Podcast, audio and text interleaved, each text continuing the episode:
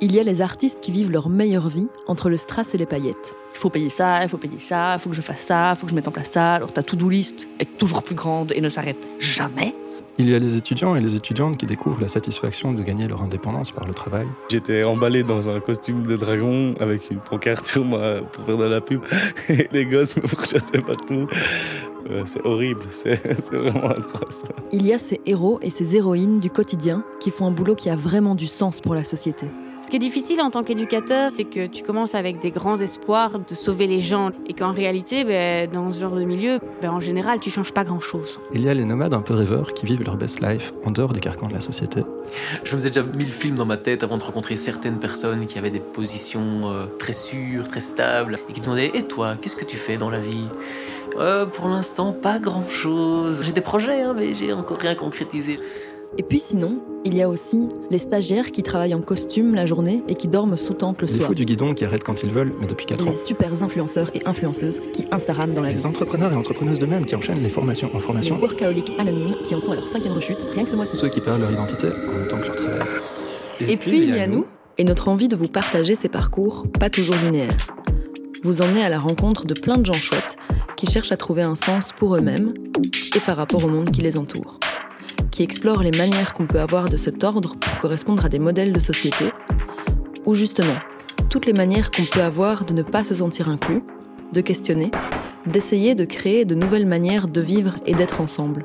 Trouver des gens, soyez tous à l'écoute, avec qui euh, créer euh, une sorte de collaboration entre plusieurs collectifs, assos ou quoi, euh, culturels, artistiques et sociales, et de en fait, développer un lieu euh, qui soit un croisement de plein de dynamiques. euh.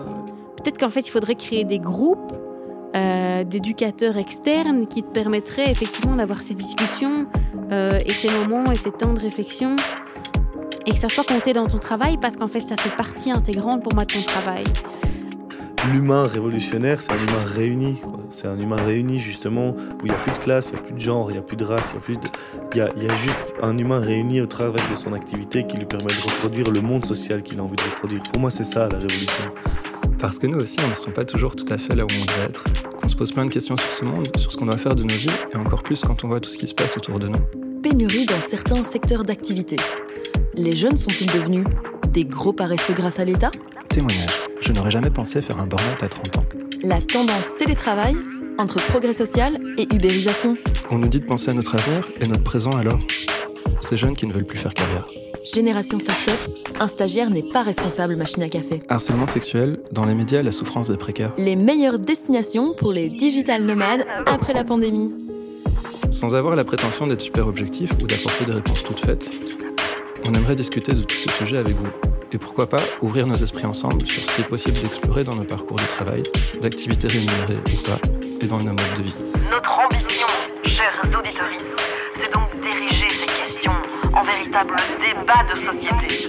Parce que c'est ensemble que nous trouverons la clé de ce casse-tête. Et pourquoi pas le sens de nos vies. Le, le temps, temps, perdu, par Adeline et Seb.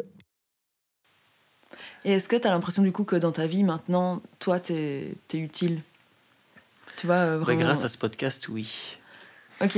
Ouais. Et pour toi, c'est une vraie opportunité de, de transmettre euh, ce podcast euh, Je suis trop content. C'est génial. J'espère que je serai utile, mais j'espère que vous me ferez un feedback quand même. Ouais. Ouais. On fera ça. En tout cas, vous, vous êtes utile, ça c'est clair.